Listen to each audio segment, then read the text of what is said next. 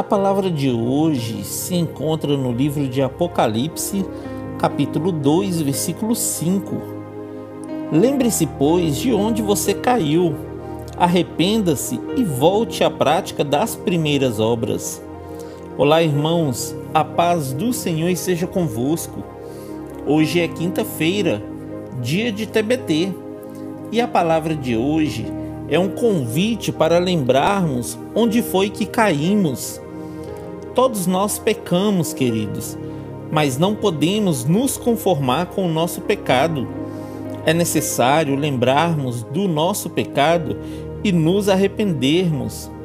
Em Provérbios, capítulo 28, versículo 13 diz: Quem esconde os seus pecados não prospera, mas quem os confessa e os abandona encontra misericórdia.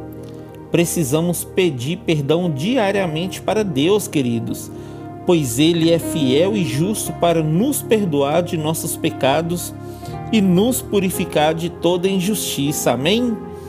Que Deus abençoe você, sua casa e toda a sua família.